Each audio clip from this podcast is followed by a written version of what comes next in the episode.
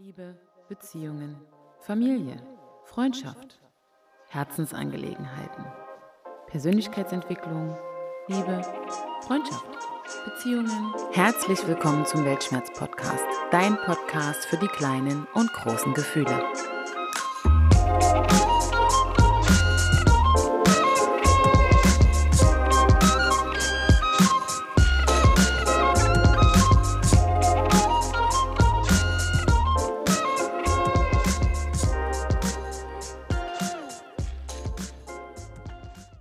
Hallöchen, ihr Lieben. Ich begrüße euch zu einer neuen Folge des Weltschmerz-Podcasts. Schön, dass ihr wieder eingeschaltet habt an diesem Sonntag. Ich hoffe, es geht euch gut, ihr seid gesund und wir wollen auch heute mit eurem tollen Feedback zu den letzten Folgen, vor allem zur letzten Folge mit Toni, der uns seine Geschichte seiner Depression erzählt hat, beginnen. Sebastian schreibt bei Instagram unter Weltschmerz.der Podcast. Ein sehr schöner Podcast wieder und die Erfahrungen von Toni teile ich, was Ablenken in schlechten Tagen angeht mit dem Essen. Ich bin gesamt gesehen leider noch nicht so weit wie er. Ja, lieber Sebastian, finde ich super reflektiert und ehrlich von dir, dass du das auch so mit uns teilst, dass du vielleicht noch nicht so weit bist wie der Toni. Ich meine, dazu gehört auch einfach, dass der Toni schon ganz lange an seiner Depression arbeitet und an seinen Erfahrungen im Leben, warum er eben oftmals so traurig war. Und ich hoffe, du siehst es als Motivation und Inspiration, dir auch noch Hilfe und Unterstützung zu suchen, um vielleicht mit deinen dunklen Mänteln besser klarzukommen. Ich freue mich sehr, dass du reingehört hast und finde das super, dass du dich auch wirklich abgeholt gefühlt hast. Also vielen lieben Dank für deine Rückmeldung, lieber Sebastian. Die Maxi schreibt unter dem Beitrag zur Podcast-Folge 28, in der Toni uns von seiner Depression erzählt, so toll. Ich gratuliere euch zu dieser großen Folge. Ja, liebe Maxi, finde ich super, dass du nach unserem Interview auch in das Interview mit dem Toni reingehört hast. Vielen, vielen lieben Dank. Du hast uns ja in Folge 27 über deinen Umgang mit deiner Depression erzählt und ich fand es total spannend, jetzt auch mal die Sicht eines Mannes auf ja, das Thema Depression, im Umgang mit der Depression zu sehen und zu beleuchten und finde das richtig, richtig toll, dass du dort auch wertschätzende Worte gefunden hast für das Interview und das Gespräch mit dem Toni. Also vielen, vielen lieben Dank. Johanna schreibt bei Instagram unter Weltschmerz.der Podcast zur Folge 27, in der uns Maxi von ihrer Depression erzählt. Tolles Interview im Podcast. Habe bis jetzt nur das mit Maxi angehört, aber es ist wirklich interessant. Schlimm, was ihr passiert ist, aber super, wie sie beschrieben hat, wie es ihr erging.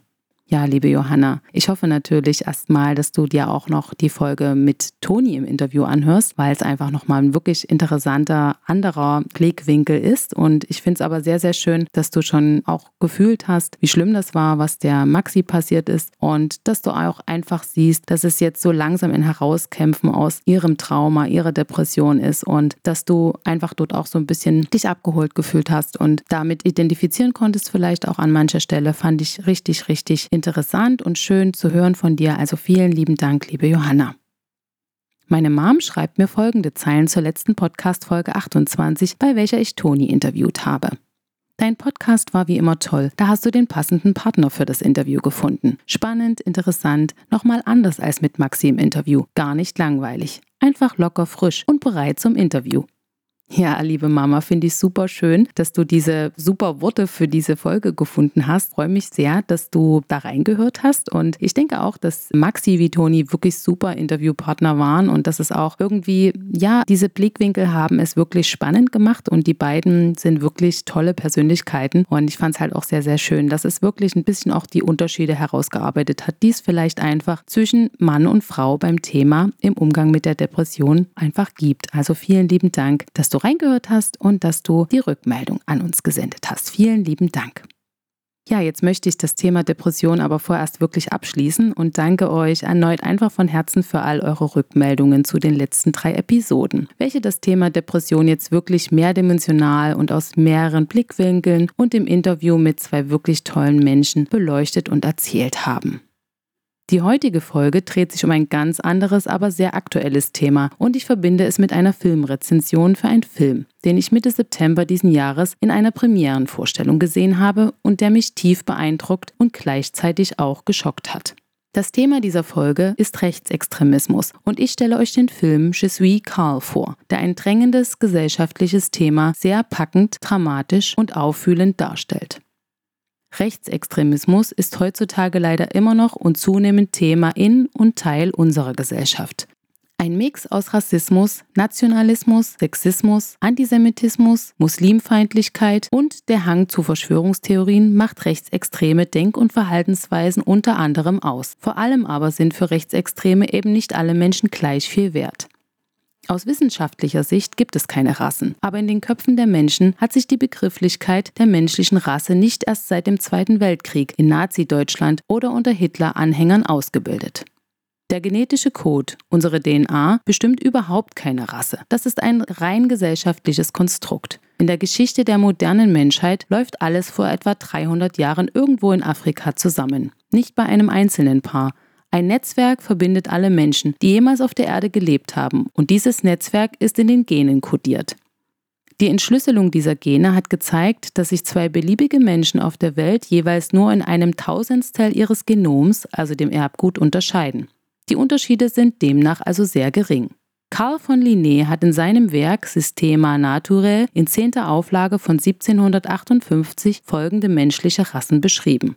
Europäer, weiß, sanguinisch, muskulös, Amerikaner, rot, cholerisch, aufrecht, Asiaten, gelb, melancholisch und steif und Afrikaner, schwarz, phlegmatisch und schlaff.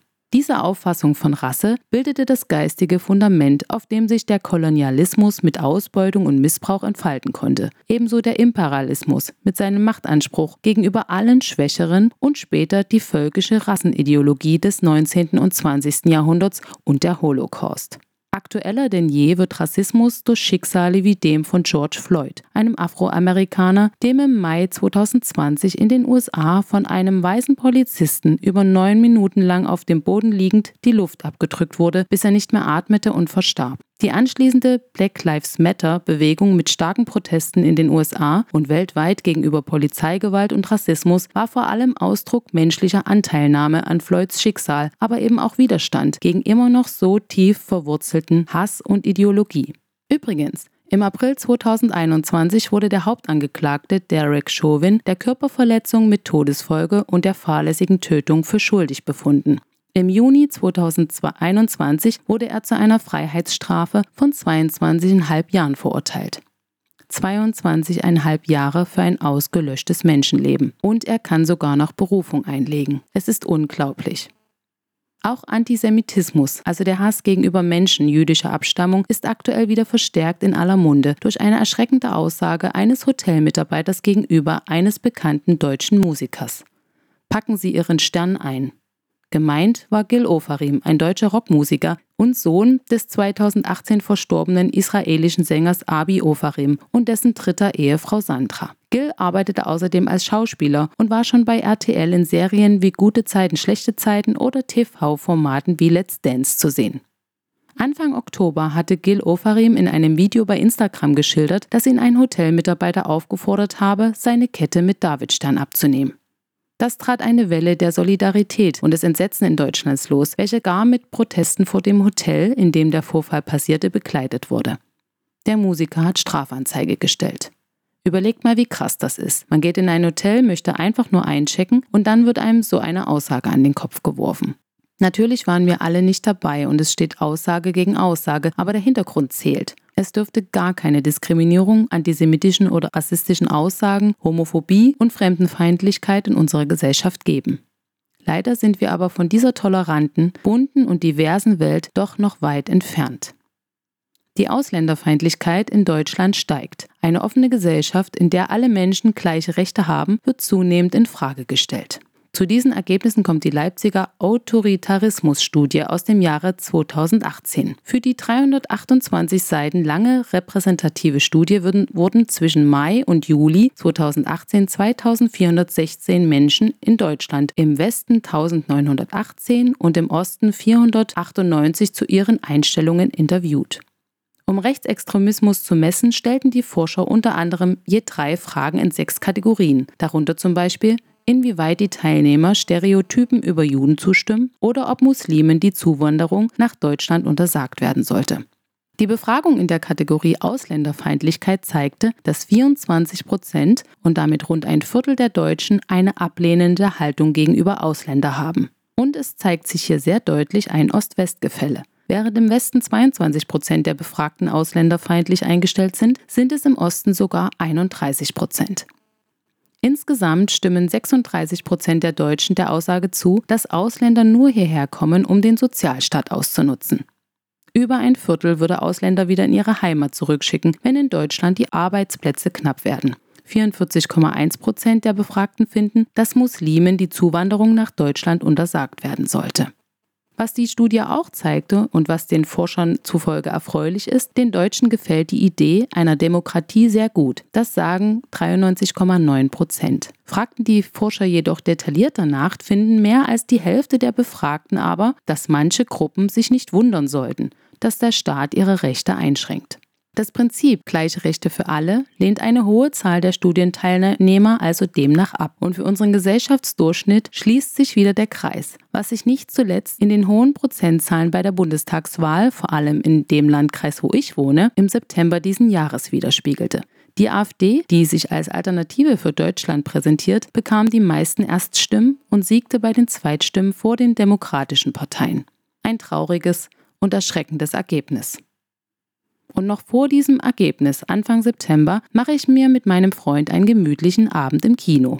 Ich trinke Rotwein, er trinkt Bier. Der Film, den ich heute ausgesucht habe, heißt Jesuit Carl. Schon der Trailer weckt mein Interesse, da diese Ausschnitte des Films eine unglaubliche Energie freisetzen. Treibende Musik, authentische Kamera, eine junge deutsche Schauspielerin, die ich kenne und mag. By the way, die Schweizerin Luna Wedler. Die Regie beim offiziell am 16. September erschienenen Film führte Christian Schwocho und das Drehbuch schrieb Thomas Wendrich. Wir sind das neue Europa. Bei diesem Satz schießt mir sofort Rechtsextremismus in den Kopf. Natürlich auch angetriggert durch den ganzen Titel des Films. Je suis Karl. Wir erklären euch den Krieg. Der Film beginnt und wir tauchen ein in die Geschichte von Maxi, irgendwo, aber zur heutigen Zeit in Berlin. Ein Postbote gibt im Hausflur ein Paket ab und Alex, der Vater von Maxi und ihren zwei kleineren Zwillingsbrüdern, nimmt es für die Nachbarin entgegen. Er vergisst dabei, den Wein fürs Essen aus dem Auto zu holen und stellt es nach einem Kuss für seine Frau Ines im Flur der Wohnung ab. Man sieht ihn von hinten auf die Straße laufen und dann knallt's. Er und Maxi werden von einer Bombe, die im Paket platziert war, aus ihrer glücklichen Familie gerissen. Ines und die kleinen Brüder sterben. Alex findet seinen Halt nicht wieder.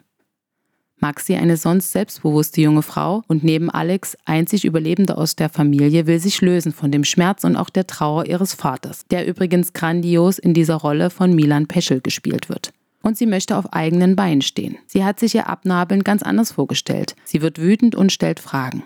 Sie fühlt sich hin und her gerissen in ihrem eigenen Schmerz. Und sie fühlt zum ersten Mal Angst und Unsicherheit in ihrem Leben. Und dann tritt Karl in ihr Leben. Übrigens sehr gut gespielt von Jannis Niewöhner. Zufällig begegnet er ihr und fängt Maxi auf. Er gibt ihr die Möglichkeit, dass sie an einem Event der Sommerakademie teilnimmt, wo Antworten auf ihre Fragen warten könnten. Wortgewaltig, klug und verführerisch verfolgt er dabei einen ganz eigenen Plan, als Teil einer Bewegung. Heute in Berlin, morgen in Prag, bald in Straßburg und dann in ganz Europa. Dass sich nebenbei eine Liebe zwischen Maxi und Karl entwickelt, erscheint dramaturgisch fast schon intuitiv. Es ist alles so traurig. Und ich bin so glücklich, sagt Maxi in einer Szene, in welcher sie Karl gerade ganz nah ist. Ein Paradoxon, denn während sie durch den eigenen Schicksalsschlag gerade durch die Hölle geht, fängt der Mann sie auf, der in den Terroranschlag persönlich verwickelt ist. Das weiß sie nur nicht und Karl macht sie gerade glücklich, weil sie durch ihn kurz ihre eigene Tragödie zu vergessen scheint. Maxi wird mitgenommen zu einem Referendum, wo den Menschen klargemacht werden soll, dass ein neues Europa erschaffen werden muss. Starke Parolen für eine europäische Revolution und gewaltige Stimmung auf dem Parkett, bis Maxi selbst über das spricht, was ihrer Familie passiert ist. Denn für das, was in Berlin passiert ist, ist die Regierung verantwortlich. Diese Meinung vertreten die Anhänger der Gruppe Regeneration, für die Karl als eine Leit- und Hauptfigur im Film steht. Der Film gipfelt im Chaos, in welcher die Stadt Straßburg versinkt, nachdem Karl einem inszenierten Attentat zum Opfer fällt. Gruppen von Menschen laufen durch die Stadt, randalieren, verletzen Menschen, brennen Autos an und schreien Je suis Karl. Was wäre für dich das Schlimmste? Sinnlos zu sterben. Und das Beste? Sinnvoll. Diesen Dialog führen Maxi und Karl vor all dem Rausch, dem fanatischen Austausch mit anderen Anhängern, die das neue Europa unbedingt wollen. Die Ideologie springt einem schier entgegen. Man fühlt, dass sich Karl der Idee des Wahns, dem Hass verschrieben hat, denn er würde für diese Idee sogar sterben. Wollen wir Schafe sein? Wollen wir Wölfe sein? Schafe werden von Wölfen gerissen. Schafe sind schwächer. Die Wölfe werden über sie richten, über Leben oder Tod entscheiden. Das möchte uns dieses Filmzitat sagen. Wir übernehmen die Macht. Wir erklären euch den Krieg. Und mehr darf ich euch natürlich nicht verraten, denn wenn ich euer Interesse jetzt für den Film geweckt habe, dann schaut doch einfach selbst mal rein und überzeugt euch einfach von der Spannung und diesem brennenden Thema, was uns allen, glaube ich, näher ist, als wir glauben oder bisher sogar selbst erlebt haben. Hier noch ein paar Rezensionen der Presse als Teaser für euch. Die Berliner Morgenpost schreibt, ein Film zur buchstäblich rechten Zeit, aber einer, der nicht mit aufklärerischem Bedacht daherkommt, sondern als großer, lauter Schocker. Ja, so habe ich das tatsächlich auch empfunden. Fluter sagt, ein Film, der einen sprachlos und mit dem unguten Gefühl zurücklässt, dass das alles nicht so weit weg ist von der Realität. Ja, und da muss ich auch sagen, das habe ich auch gedacht, denn ich denke ganz oft, dass es mehr in unserer Gesellschaft verankert ist, als wir alle vielleicht wirklich tatsächlich in, unserer, in unserem Alltag spüren. Wir sehen es mal ab und an in den Nachrichten, aber wirklich erleben tun es ja doch die wenigsten von uns. Blickpunkt Film schreibt über den Film, die Entschlossenheit, mit der Schwocho und Wendrich ihr Szenario konstruieren und dann auch durchspielen bis zur bitteren Konsequenz, ist atemberaubend in seiner Gewagtheit. Je suis Carl wirft einfach viele Fragen auf. Wie empfänglich sind wir eigentlich alle für rechtsradikales Gedankengut? Was denken unsere Eltern, Großeltern, Freunde darüber? Und was denkst du selbst? Könnte sich Geschichte wiederholen? Wie steht es um unsere Gesellschaft? Und wie steht es um unsere Demokratie?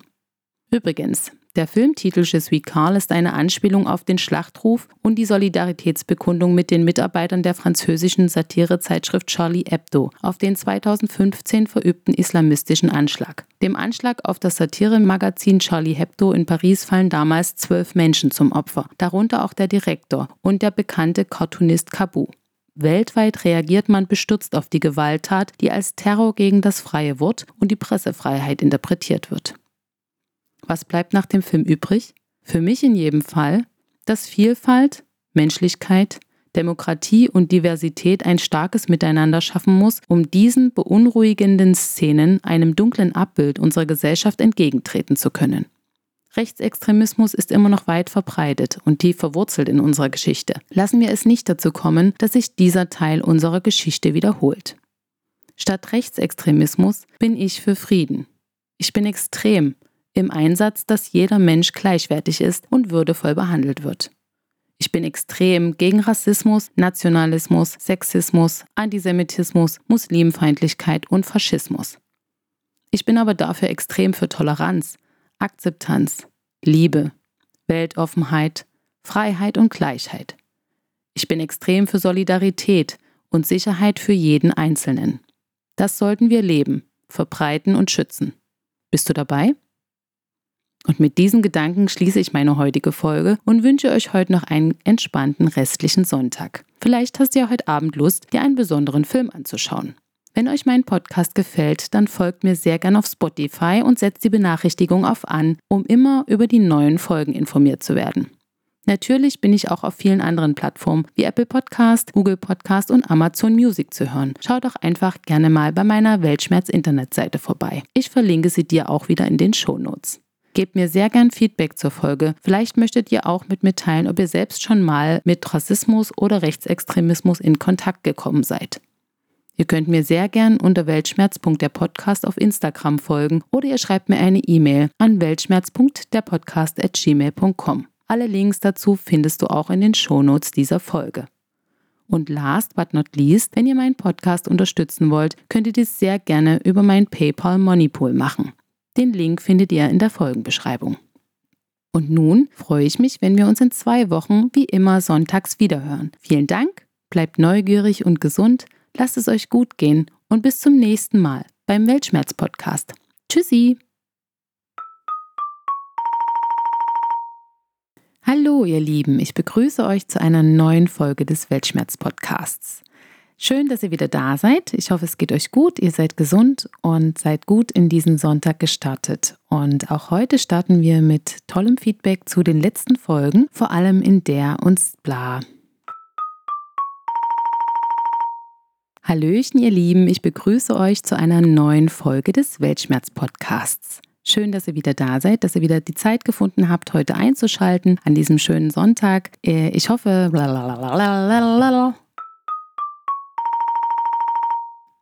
Zu diesen Ergebnissen kommt die Leipziger Auto zu diesen Ergebnissen kommt die Leipziger Auto zu diesen Ergebnissen kommt die Leipziger Autorita Autoritarismus.